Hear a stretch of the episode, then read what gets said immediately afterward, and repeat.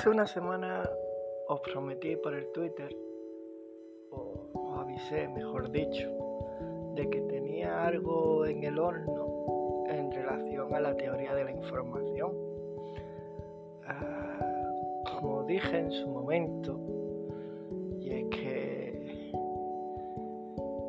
no se puede resumir tanto conocimiento en, en un audio una hora, ni en dos, ni en tres. Pero os prometí una introducción a la teoría de la, información, de la, de la comunicación. Y, esto es un regalo que, es, que os hago porque de algo que me apasiona y es todo lo que tiene que ver sobre el conocimiento, la información, la cognitividad o las ciencias cognitivas. Resulta que al principio todo es información. Y después llega la palabra, llega el concepto.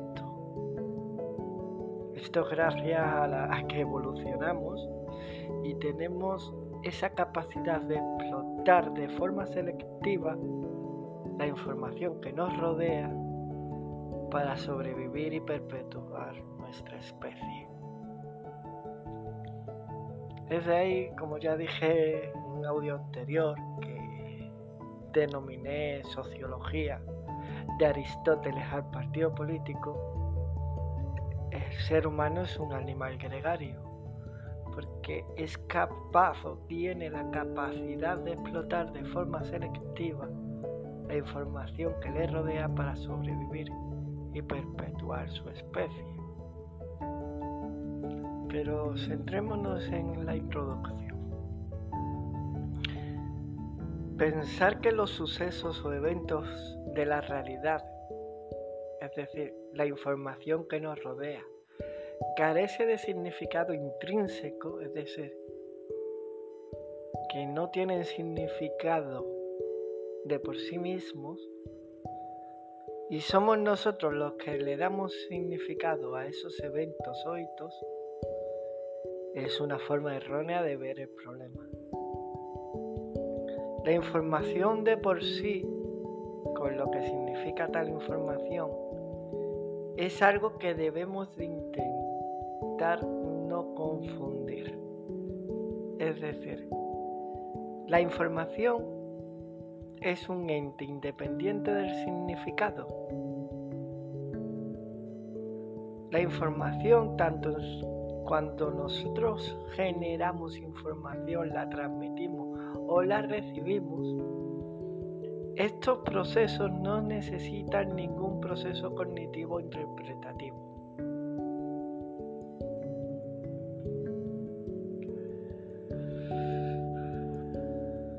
Somos nosotros los que creamos estos marcos conceptuales o red de conceptos, es decir, red de significancias, eh, normalmente como blanco y negro, pato, árbol, es decir, una red de conceptos que nos llevan a distinguir lo que es de lo que no es, para con ello darle significado y causa a la información que nos rodea. Así es como se desarrollaron los sistemas cognitivos primitivos, es decir, todos aquellos que interpretan símbolos, conceptos, teorías, y gracias a estos, a esta interpretación de símbolos, conceptos y teorías, adquirimos el conocimiento. Información no es conocimiento. Que quede claro. Es por ello que la inteligencia se muestra en la forma tan magnífica de interpretar, manipular y codificar toda la información de esos eventos, hitos que nos rodean. El significado y toda la red esta de conceptos o marcos conceptuales son herramientas o productos creados en nuestras propias mentes. Quiero decir, toda esta información es el material bruto, la que nos rodea es material bruto y nosotros que la recibimos mediante nuestros cinco sentidos. Es por eso que son estos marcos conceptuales son productos creados en nuestras mentes, porque no es nuestro ojo o nuestra mano quienes interpretan esa información, sino nuestra mente. Realmente sé que soy ambicioso intentando darle sentido a lo que estoy aquí diciendo. Yo mismo sé que, no tengo suficiente conocimiento sobre esta materia, pero permítanme explicarme.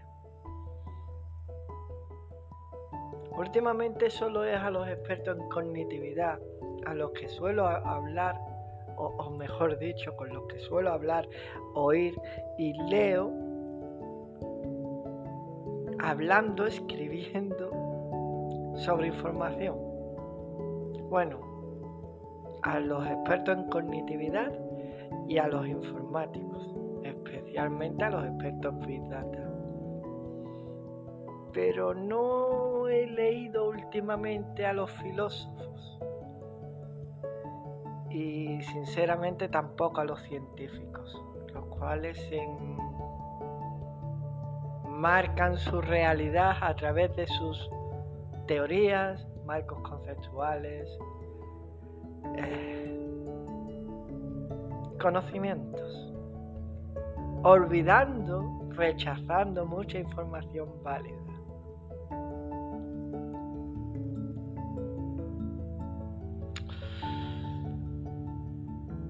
Parece que seguimos en siglos pasados donde el conocimiento, la memoria o la percepción eran considerados conceptos totalmente distintos a elementos de la ciencia analítica decir, justificación, razón, evidencia, certeza, inferencia.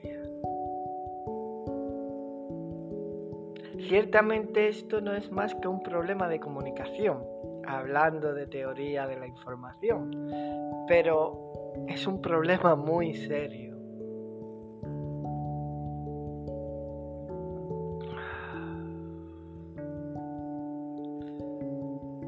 los primeros, unos, eh,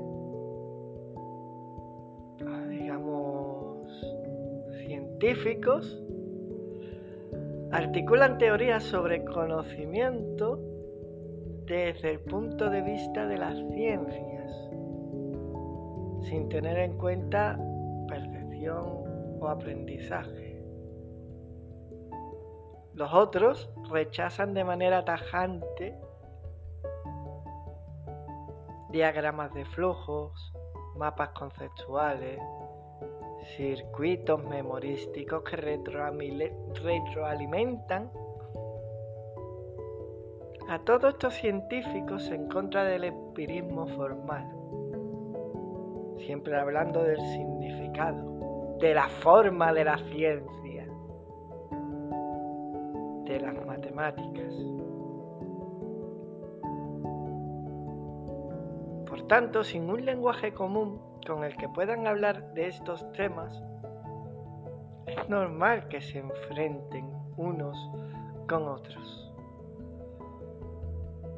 Y esto solo nos da un resultado, el aislamiento. Y con ello, el empobrecimiento mental.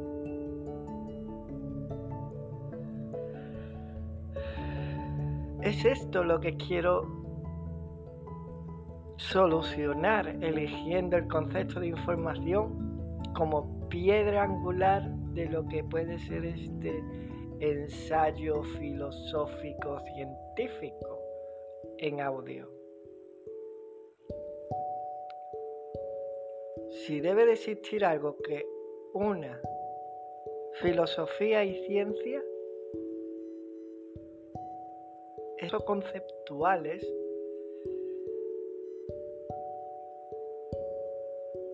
que unan análisis filosóficos del conocimiento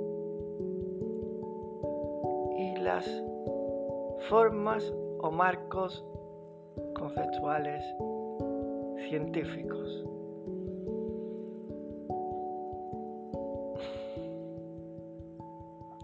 Con esto no solo intento lanzar puentes entre dos mundos aparentemente en guerra, sino que intento lanzar luz más bien iluminar ciertas partes oscuras de la epistemología. Vamos.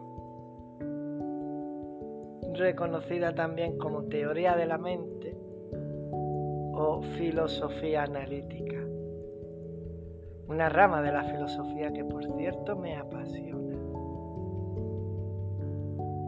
No me quiero entender más, es un simple una simple introducción. La próxima hablaré algo sobre teoría de la información en términos cuantitativos. Porque sí, puede haber a matemáticas, pero en su justa medida.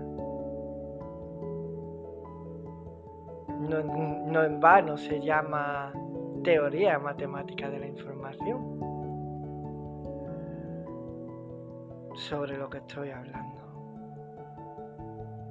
Mm, espero haber abierto una nueva ventana, haber despertado curiosidad interés. Espero que estos 13 minutos hayan sido nutritivos para vuestras mentes. Gracias por vuestro tiempo.